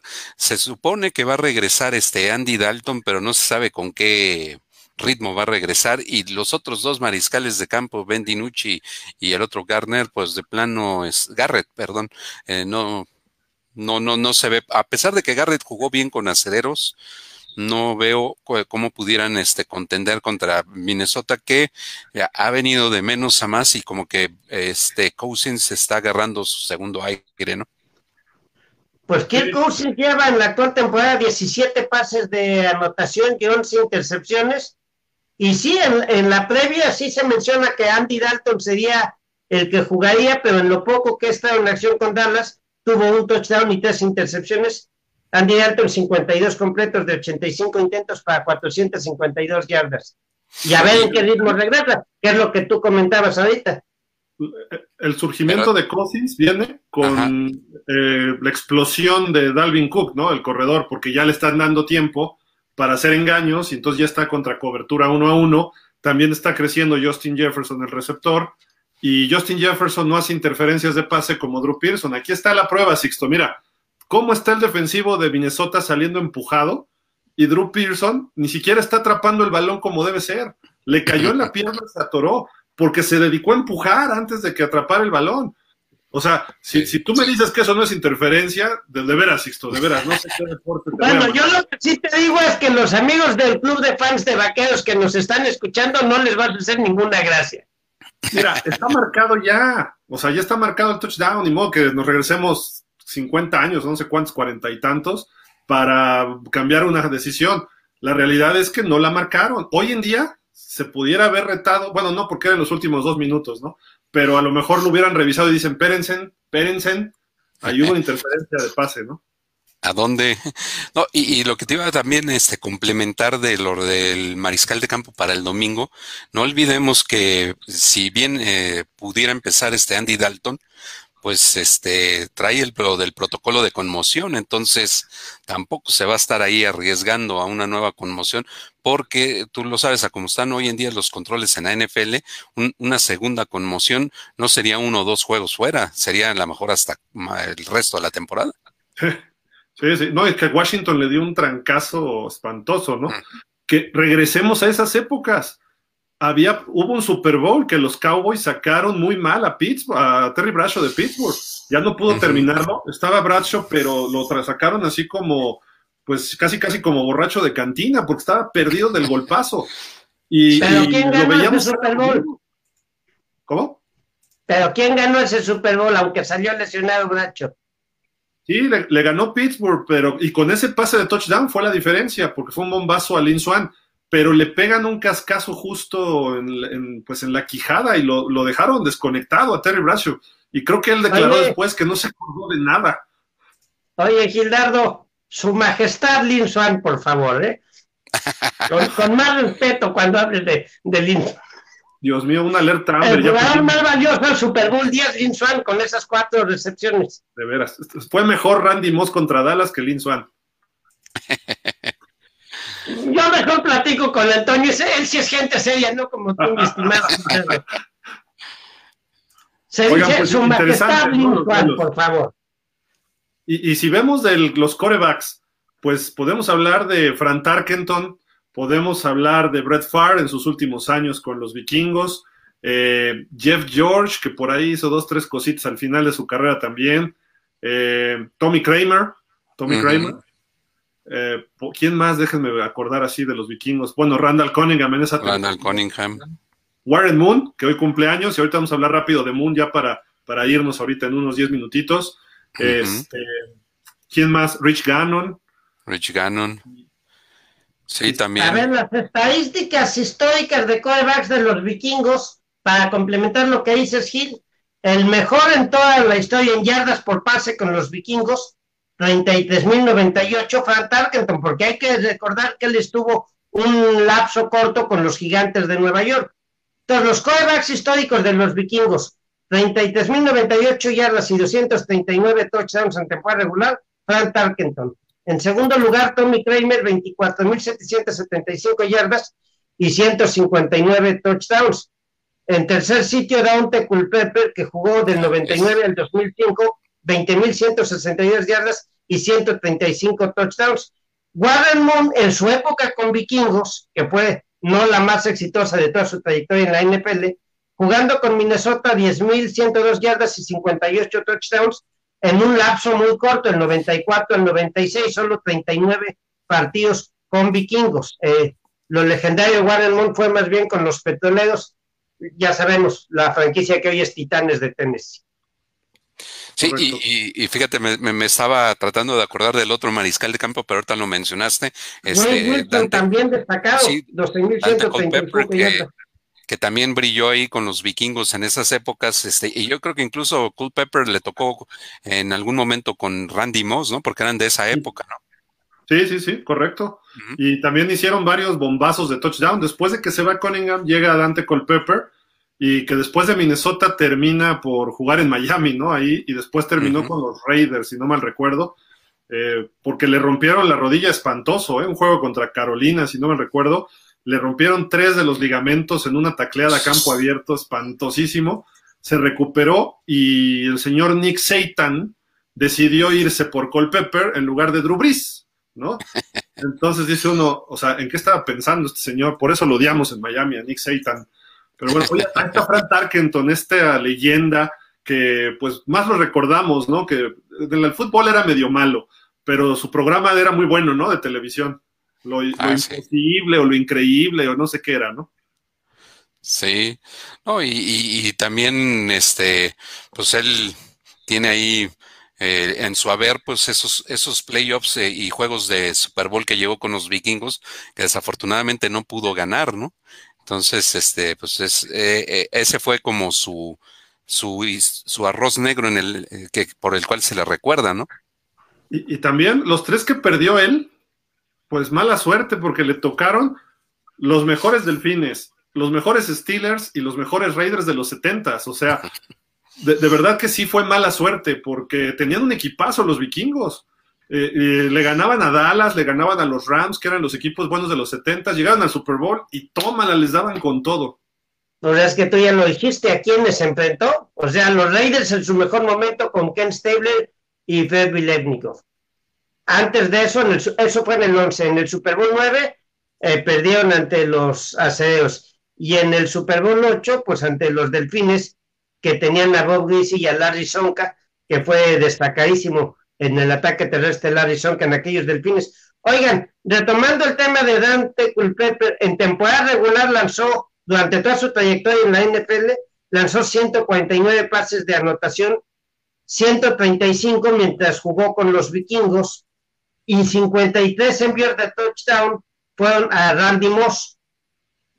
Fue el receptor el que más pases de anotación le lanzó nada más para complementar lo que ahorita platicabas, Antonio. Sí, sí, sí, sí, que, sí, sí fueron este contemporáneos y pues ahí están los números, ¿no? Que sí hacían muy, muy buena dupla entre ellos dos. Muy buena, muy, muy explosiva. Y además tiene un brazo fenomenal Colpepper, casi igual que el de el de Randall Cunningham, solo que Colpepper era, era un tanquecito, ¿eh? estaba muy fuerte, no, no nada más era pasador fuerte, es más, parecía linebacker, no parecía coreback, pero era muy preciso, muy preciso. A ver, algunas leyendas que, recuerdes, además de Frank Tarkenton, bueno, Alan Page, Jim Marshall, que bueno, lo recordamos más por irse en el sentido contrario que otra cosa. Chris este, Carter. ¿Quién? Chris Carter. Chris Carter. Amar receptor. Eh, ¿cómo, se llamaba el corredor? Este 44 de los 70 este, Chuck, Chuck que jugó del 73 al 79 con los vikingos 5.887 yardas y 52 touchdowns. Él todavía está en tercer sitio histórico en cuanto a yardas por tierra en los vikingos. Solamente lo han superado Robert Smith, que logró 6.818. Y bueno, Adrian Peterson, que sigue activo, pero en su época con vikingos del 2007 al 2016, logró 97 touchdowns por carrera y 11.747 yardas. Pero aquel legendario en los 70, Chuck Foreman, pues sigue en tercer sitio histórico de los vikingos. Fíjate. Digo, y por ahí pasó Adrian Peterson también, en hace, mucho, un corredorazo, quizá de los mejores de todos los tiempos. Un poquito loco él en su vida. Tiene el liderato histórico de los vikingos y actualmente sigue activo. ¿Está en dónde? En Detroit, ¿no? Ahorita. Con los Leones sí, y déjame te digo el dato de Adrian Peterson.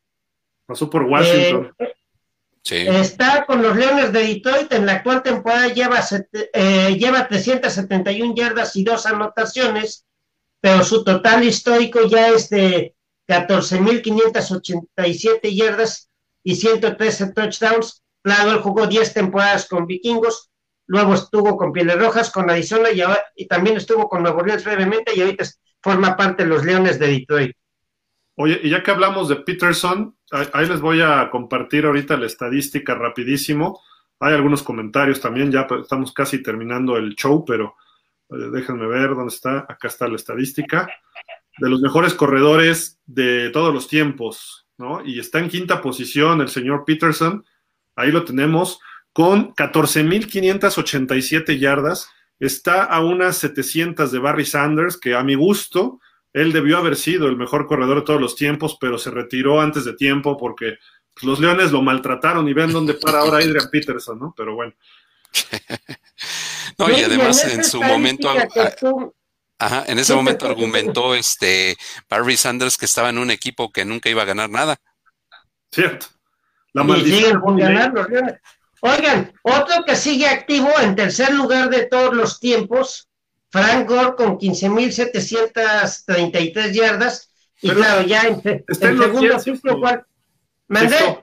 Está en los Jets, es como si no estuviera activo, todo el equipo está inactivo. No seas mala vibra para Frank Gore, está haciendo su esfuerzo. Lo malo es que se fue a un equipo que no tiene ni pies ni cabeza. Pero bueno, está con 15.733 yardas en el histórico, en tercer lugar detrás de Walter Payton y Emmitt Smith. En la actual temporada, pues con los Jets, pues sí, ciertamente, como tú dices, solo lleva 386 yardas, en, participó en nueve juegos, o sea, muy poco en realidad, le faltó escoger mejor equipo, pero fíjense también cómo ha cambiado los tiempos ahí en los corredores. Emmett Smith, el líder histórico, con 18.355. Walter Payton, 16.726 y Frank Gore 15.733. Y el que decía hace rato que en su momento fue el líder histórico, Jim Brown, ahora está hasta el lugar número 11 con las 12.312 que tenía siendo líder hasta que Walter Payton los, lo rebasó el domingo 7 de octubre del 84 en un juego allá en el Soldier Field contra Santos de Nueva Orleans. Fíjate que aquí rapidísimo, uno Smith, dos Payton, tres Frank Gore que yo no creo que alcance a Walter Payton, ¿eh? la verdad, aunque digo, a lo mejor sí, porque está fuerte, pero tendría que jugar a este ritmo por lo menos dos o tres temporadas más. Este, jugó en San Francisco casi la mayor parte de su carrera, luego pasó a los Colts, de ahí se fue a Miami, luego pasó por Buffalo el año pasado y ahora está con los Jets. Nada más le faltan los Patriotas de esa división, ¿no? A lo mejor, el año que entra. Sí, le ofrece el monje un contrato, ¿no? Y, y, fíjate, Gil, ahí también de, destacar en esa, en, esa tabla, este, un, gran corredor como Eric Dickerson, que tuvo incluso el récord de más yardas en una temporada, eh, apenas 13.259 en 10 años, se me hace muy poco para lo que, bueno, en 11 temporadas, para lo que fue este gran corredor de los Rams, ¿no? Sí, le faltó tiempo, ¿eh? Eric Dickerson, a mi gusto, eh, técnicamente, cómo, aceleraba, su, estilo, es el corredor perfecto para mí. Él y Marcus Allen se me figuraba un poco también, pero Eric Dickerson me gustaba más. Y pues empezaron lesiones, luego los Rams se peleó con los Rams por dinero, paró en los Colts, luego hicieron, bueno, hicieron un trade con los Colts ahí espantoso que nadie ganó nada, luego terminó en Atlanta y creo que con los Raiders pero ya estaba más, este, ya, ya no era el mismo de antes por todo lo que pasó alrededor, ¿no? Pero está en la novena posición, Tony Dorsett es el décimo, nos brincamos obviamente a Curtis Martin, este jugador que estuvo con Pats y con Jets, la Danian Tomlinson, el jugador de los Chargers, que también paró en los Jets. Oye, todo el mundo para en los Jets en sus últimos años. pues sí. Y Jerome Bettis, que estuvo en los Rams y luego pasó a Pittsburgh, quizás sus mejores años, ¿no? Con los Steelers, donde fue campeón en el Super Bowl 40. Y fíjate, también en esa lista no se ve un nombre como Herschel Walker. No, pero Herschel Walker no hizo mucho. No, pero ¿qué tal ese controversial? Precisamente que estamos hablando de vikingos y de Dallas, ese controversial cambio de que hicieron vikingos y Dallas por Herschel Walker, ¿no? ¿Cuántas elecciones no le dieron ahí a Dallas por, por Herschel Walker? ¿Fueron 11 jugadores en total? Eh, sí. Digo, la verdad, los Cowboys tienen que ser agradecidos con Herschel Walker. No con Jimmy Johnson, no con Jerry Jones, con Herschel Walker, porque él les trajo 11 jugadores. Y al principio, ¿te acuerdas? Parecía que los vikingos les había ido mejor porque llegaron a playoff ese año y Herschel Walker tuvo un muy buen año. Y después empezaron a cambiar las cosas, ¿no? Herschel Walker vino abajo y empezaron a subir los Cowboys que ganaron pues tres de cuatro, tres Super Bowls en cuatro años con Jimmy Johnson dos y con Switzer otro, ¿no? Exacto, sí, y, curiosamente, pues ahorita que hablábamos eso de vikingos y Dallas, pues mencionar esta situación que sin duda cambió el, rumbo para los vaqueros, porque fue el, cuando empezó esta dinastía con Troy Aikman, Michael Irving, este, Emmitt Smith, y que los llevó a ganar tres Super Bowls. Y además, exacto, y eso le dio a Emmitt Smith oportunidad, ¿no? De, ser reclutado y todo lo que pasó, ¿no? Sí. Este, oigan, pues. A ver, si se anima este año a hacer este, Don Jerry Jones algo así de mandar a Dak Prescott a los Jets para llevarse a Trevor Lawrence en la primera selección, ¿no?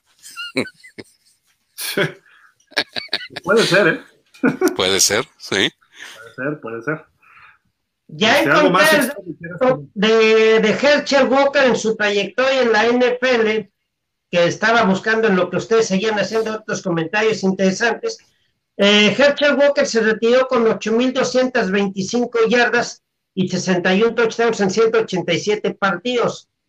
Logró 3.491 y 27 anotaciones en seis campañas con los vaqueros y en las tres que le siguieron con Minnesota después de ese cambio que ustedes ya platicaban. En tres campañas con Minnesota, Herschel Walker solamente 2.264 yardas por carrera y 20 touchdowns aunque también le tapó 86 pases para 681 yardas y 5 anotaciones. Pues sí, y ahí la pregunta es, ¿esos 11 jugadores valieron la pena esas 2.000 yardas? pues fueron la clave de los vaqueros, ¿no? Sí. Pues, digo, ahí estaba buscando una foto de A veces que armó vaqueros su gran plantilla. Y acuérdense que Herschel Walker inició en la USFL con los generales de Nueva Jersey. Del señor Donald Trump. Donald Trump, ajá. Que luego se atrevió a demandar. señor como que nos lo Se atrevió a demandar a la NFL y nada más ganó un dólar, ¿no? De la demanda. Pero bueno, no es porque los procedimientos allá implica que se lo triplicaron. Si ustedes se acuerdan, en aquella ocasión cuando hubo ese anuncio en la, en la corte, que nada más ganó un dólar y por procedimiento normal de esos casos se lo triplicaron, salió el entonces comisionado de la NFL, Alvin Rey, que le apodaban más Pete Rosell, y dijo, de haber sabido que iba a hacer esto, me habían dicho hace cinco meses y yo les daba los tres dólares de mi bolsa y nos quitábamos de complicaciones. Sí. Sí. no, gastar más ¿eh? Imagínense, mucho más fácil evitarse todos, todo ese tiempo en la corte simplemente, pues, ahí la gente de la NFL hacía una cooperacha entre todos y les daban no tres, sino quizás hasta 50 dólares.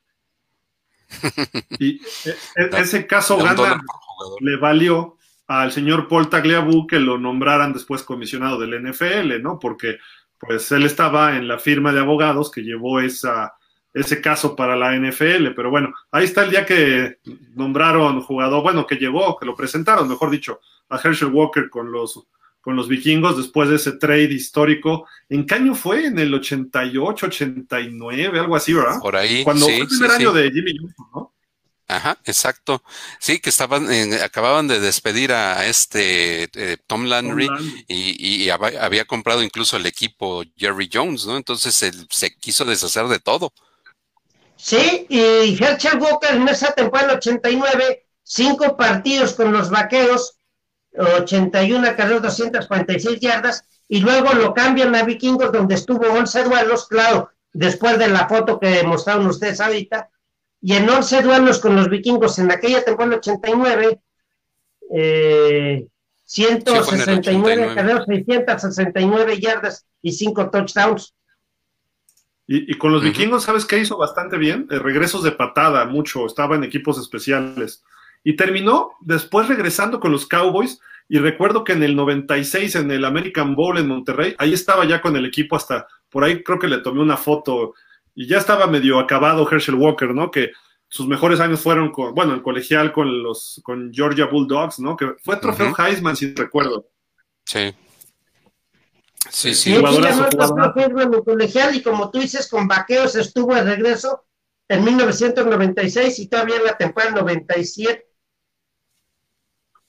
Sí, pues ya tenía un... Mandé. Mira, este, nosotros no somos médicos contra la calvicie, no nos gusta ver tu pelona, levanta la cara. ah, no, no perdonas un, un instante buscando una estadística. Así, acércate a las cosas o ponte lentes. Ya, ya, ya, ya, ya, ya, ya, me acerqué para que no me, no me regañe usted. Está bien. En, en, el 82, este, Herschel Walker como junior ganó el, el trofeo Heisman con los Bulldogs de Georgia recuerdo, no sé si era el, Sugar Bowl contra Penn State. Yo le iba a Georgia, estaba más chavillo, obviamente, estaba chavillo. Y Penn State con Joe Paterno le ganaron el Sugar Bowl, si no mal recuerdo. Pero ya, digo, tú eres, sabes más de eso, Toño, que yo, pero, pero yo así, no, que gane Herschel Walker, era mi ídolo. Dije, es el próximo Earl Campbell, porque a mí me encantaba Earl Campbell. Y hasta mejorado. Y tómala, creo que terminaron perdiendo y él no hizo mucho en ese Sugar Bowl. Pero bueno, en fin, Oigan, este, pues esto nos comentó un tema al principio del programa, Toño. Hoy es cumpleaños de un coreback legendario, el primer coreback afroamericano de la era moderna en llegar al Hall of Fame. Me refiero a Warren Moon, ¿no? Entonces, este, pues creo que lástima que nunca pudo ni siquiera jugar el juego de campeonato de la americana o de la nacional cuando estuvo en los vikingos porque perdían los, los Oilers luego medio feo en Denver, luego con Buffalo. sí, este, ese regreso. Y también con Denver iban ganando 24-6, una cosa así, y le dio la vuelta este eh, que lo, de, ¿cómo se llama? De los Broncos con John Elway, le ganaron 26-24 un juego de playoff en Denver. Y así, o sea, los Oilers se encargaban de perder, y eso por culpa digo, no culpa, o sea, cierta responsabilidad del sistema que manejaban con Warren Moon, que era el run and shoot, que no podían mantener las ventajas, ¿no? Y sobre todo contra equipos fuertes en playoff. Pero bueno, Sixto, platícanos de este señor Warren Moon, que además sus primeros años estuvo en Canadá, en la NFL le ofrecían ser corner, era de la generación de Joe Montana y de Phil Sims, y le ofrecían, sí, vente a la NFL, pero de corner, tú eres, este, perdón la palabra, pero eres negrito, tú no sirves de coreback, le dijeron. Y terminó jugando en los esquimales de Edmonton, donde hizo cantidad de yardas, hasta que los Oilers en el 84 lo llevaron al NFL y empezó y se convirtió en otra de las leyendas. Si hubiera jugado todos esos años, a lo mejor él hubiera hecho más yardas que Marino, a lo mejor estaría ahorita apenas rompiéndole los récords Brady y Breeze, no lo sé, ¿eh? porque era, era, tenía un brazo fenomenal, ¿no? Pero Sixto, platícanos de él. Bueno, ¿qué tan destacado fue Harold Warren Moon, que nació el 18 de noviembre del 56 y hoy cumple 64 años, que fue, resultó elegido al Pro Bowl en nueve ocasiones. Y bueno, en la época que jugó con Petroleros de Houston, que los que ahora son Titanes de Tennessee, en esas 10 temporadas con los Petroleros, 33.685 yardas y 196 pases de anotación. Ya sus estadísticas totales, porque también estuvo con Vikingos tres años, con Jefes de Kansas City en dos temporadas, e incluso con Seattle, ahorita les digo, con los halcones marinos jugó del 97 y 98 y con Kansas en 99 y 2000. pero las estadísticas totales de Warren Moon en 208 juegos de temporada regular, y como bien dice Gildardo, que conste que antes de eso estuvo en la Liga Canadiense, eh, en la NFL completó 3.988 pases en temporada regular para 49.325 yardas y 291 touchdowns. Como veo que lo tienen ahí en la foto, en la época en que jugó con Petroleos, repito, con ese equipo acumuló 196 envíos de touchdown y 33.685 yardas. Y en los juegos que fue titular con Petroleos, 70 victorias y 69 derrotas. 2.632 pases completos. O sea, legendario Warren Moon. Y además, por lo que pude ver en uno de los eventos en la semana del Super Bowl 45, en que tú lo estuviste entrevistando, Gil, pues creo que muy agradable, porque yo a la distancia, mientras tomaban la foto, no pude escuchar, pero te tardaste algunos buenos minutos platicando con él. Ahorita tú nos dirás, me, me imagino que en esa ocasión te contó sobre los los partidos más memorables que él considera tuvo en su trayectoria en la NFL. Pues mira, Sixto, la verdad no me acuerdo, pero sí ve por ahí la foto. este, un tipazo, Warren Moon. Eh, lo último que supe que está haciendo es la voz oficial de los Seahawks en radio, eh, lo que se refiere a de, porque él jugó las últimas temporadas en los Seahawks y ahí como que se estableció me refiero en su vida, no me refiero de profesional de fútbol americano, ¿no? Entonces, este, pues sin duda alguna, uno de los mejores, un tipazo. Me daría muchísimo gusto volver a platicar con él, porque la verdad, este, eh, por ahí tuvo algunos problemillas extradeportivos, que alguna vez lo acusaron de alcoholismo y que golpeó a su esposa, una cosa así, pero mira, ahí está sus últimos años con los, con los Chiefs, digo, con los Seahawks, también pasó por los Chiefs y obviamente por los vikingos, que tanto hemos hablado hoy de este equipo de los, eh, de los Vikings. Fue un, muy buen jugador y un buen representante afroamericano.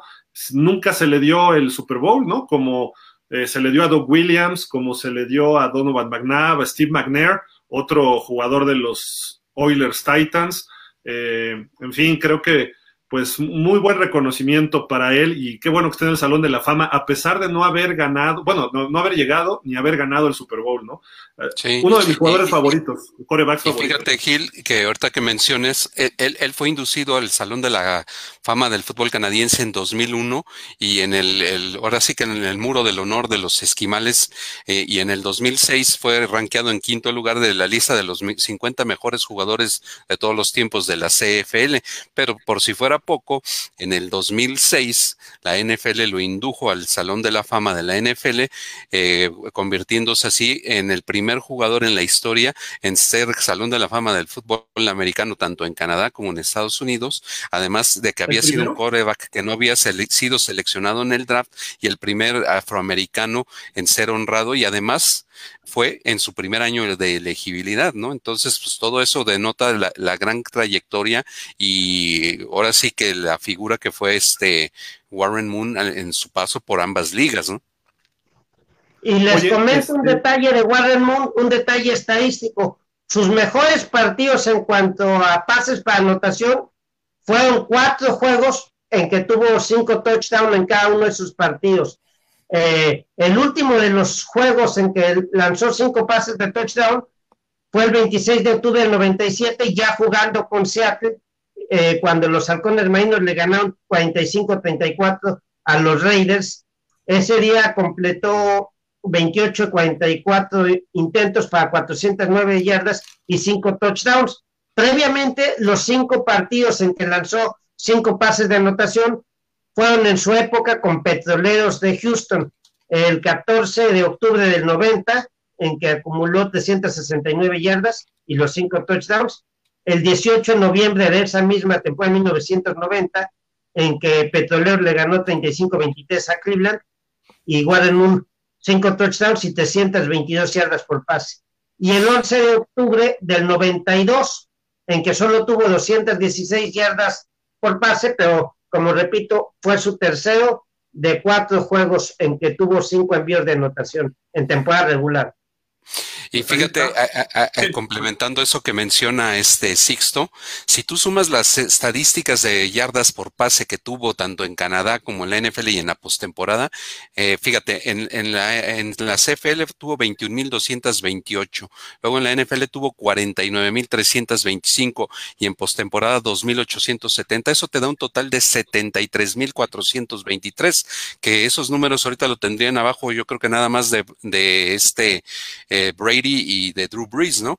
Y sumando también todos los pases de anotación, tuvo un total de 452. Ahí sí está un poquito retirado, pero son un muy buen número de pases de anotación. A ver, para, para entender mejor lo que me dices, acuérdate que postemporada se cuenta por separado. ¿Me puedes decir cuánto suma lo que tuvo en temporada regular en Canadá y en la NFL? Eh, sí, mira, si le quitas eso de la postemporada, eh, tuvo eran 2.000 menos, 70.553. mil. Como far más o menos, ¿no? Por ahí, ahorita, a ese nivel. Ahorita encuentro lo de los corebacks para poderles decir. Dice 70 mil y pico. Estaría bueno, en quinto lugar. Eh, sí, en quinto, porque solo lo superarían Brett Favre con 71 mil 838, Peyton Manning 71 mil 940 y Brady y Brice, que ya, ya decíamos están en 77 mil 310 y en 79.602. Sí. Ahí está, en posición 12 de la NFL y con las de Canadá estaría en la posición 5, suponiendo que contaran todas igual, pero eh, lamentablemente no y fue culpa de quizá el racismo que había en su momento de muchos coaches, quizá los estereotipos, ¿no? De un jugador afroamericano que era muy bueno, tenía, era físicamente fuerte además y corría bien, pero pues él dijo, no, yo soy coreback y quiero jugar coreback, y entonces dijo, pues me voy a donde tenga que hacerlo, y después pudo regresar y encontró el caminito, ¿no? Afortunadamente, pero sí nos perdimos varios años de él eh, en la NFL, ¿no? Por culpa de esos detallitos. Ajá, y, y, esos detallitos Gil también le costó a Doc Flurry tenerse que ir a Canadá y que no lo querían que porque era chaparrito, y, y qué me dices del último, Tim Tebow, que también que no, era muy chaparrito y no, no puede estar en la NFL, ¿no? Pero Tim Tebow no sabía lanzar. O sea, la verdad. Bueno, pero fíjense una cosa. En la historia de la NFL, 145 corebacks han superado las 16 mil yardas por pase. Es decir, me fui muy abajo, claro, de 16 mil. Pero si hablamos de que han superado las 20 mil, solamente 111 corebacks han superado las 20 mil yardas por pase en temporada regular. Entonces, tomando como referencia eso, pues el total de Warren Moon, que como ustedes decían, está en el lugar 12 con 49.325, pues viéndolo en la historia de los 100 años de la NPL, ese lugar 12 sigue siendo tremendamente bueno. Si comparamos con el dato que les decía de, los que han superado las 20.000 yardas, o irnos un poco más. No, por supuesto, uno de los más grandes corebacks que ha habido en la NFL eh, a mi gusto tiene más brazo que Joe Montana, eh, pasaba mejor que Peyton Manning, eh, corría no mejor que McNabb, pero se defendía, tampoco Randall Cunningham. No, no, bueno, eso ya son casos extremos. o Lamar Jackson. Pues, en la época actual, ¿qué tan bueno creen que hubiera sido si le hubiese tocado jugado en la época actual? Muchísimo más. O sea, porque él para esta época estaría armadísimo. O sea, no, y tendría varias temporadas de cinco mil yardas. Sería un Patrick Mahomes, sin problema. O sea, es más, creo que tenía más brazo que Mahomes. O sea, y los chavitos me van a decir, ¿estás loco? No, o sea, a esos niveles era. Mandaba unos riflazos de 20, 25 sí, Esos sí eran la trayectoria escuadra dentro, Haywood Jeffries, Curtis Duncan, Ernest Gibbons, las hacían a 25, 26 yardas. Yo le voy a hacer primeros y 10, en tercera y 23, pero mandaba una raya así y le caían aquí entre los números a los receptores, ¿no? Era fenomenal verlo. Lástima que no se le logró el Super Bowl, ¿no? Le faltó siempre algo también, ¿no? Pero bueno, oiga, nos tenemos que ir. Este, bueno, ya pusimos el comentario temprano de Andrea que nos saludó desde el principio. Osvaldo, Osvaldo Erpla, amigo Dolphin, como siempre, pero podrían evaluar conforme los años jugados. Brady lleva 20 años, o sea, por Dios. sí. Goffin, ¿de acuerdo, Osvaldo? Quiero decir que el peor coreback con 50 años será el líder. ¿Tiene sentido? No. O sea, pues también es el caso de Brice, también Brice lleva muchos años, Marino duró muchos años. Es que lo de las yardas y tantos touchdowns, pues sí tienes que ser bueno, constante y, aguantar lesiones y perdurar, ¿no? Porque si no, no te sirve de nada. Entonces, eh, son varios méritos que tienes que hacer, ¿no? Entonces, sí es difícil, otras épocas, hoy en día es más fácil hacer tantos pases de touchdown. Yo estoy convencido que Dan Fouts, Dan Marino, mismo Joe Namath, imagínatelo jugando a Joe Namath en estas épocas, Johnny Unitas, eh, todos ellos tendrían números mejores que muchos corebacks de ahorita. ¿Por qué? Porque las reglas, los sistemas, eh, el mismo fútbol, cómo se presenta hoy en día, Marino no lanzaría 5.000 yardas, tendría 6.500 o 7.000. Eh, el caso de Dan Fouts también tendría normalmente arriba de 6.000 yardas. Eh, John Elway sería. todo el mundo se maravilla por Patrick Mahomes, Toño Sixto.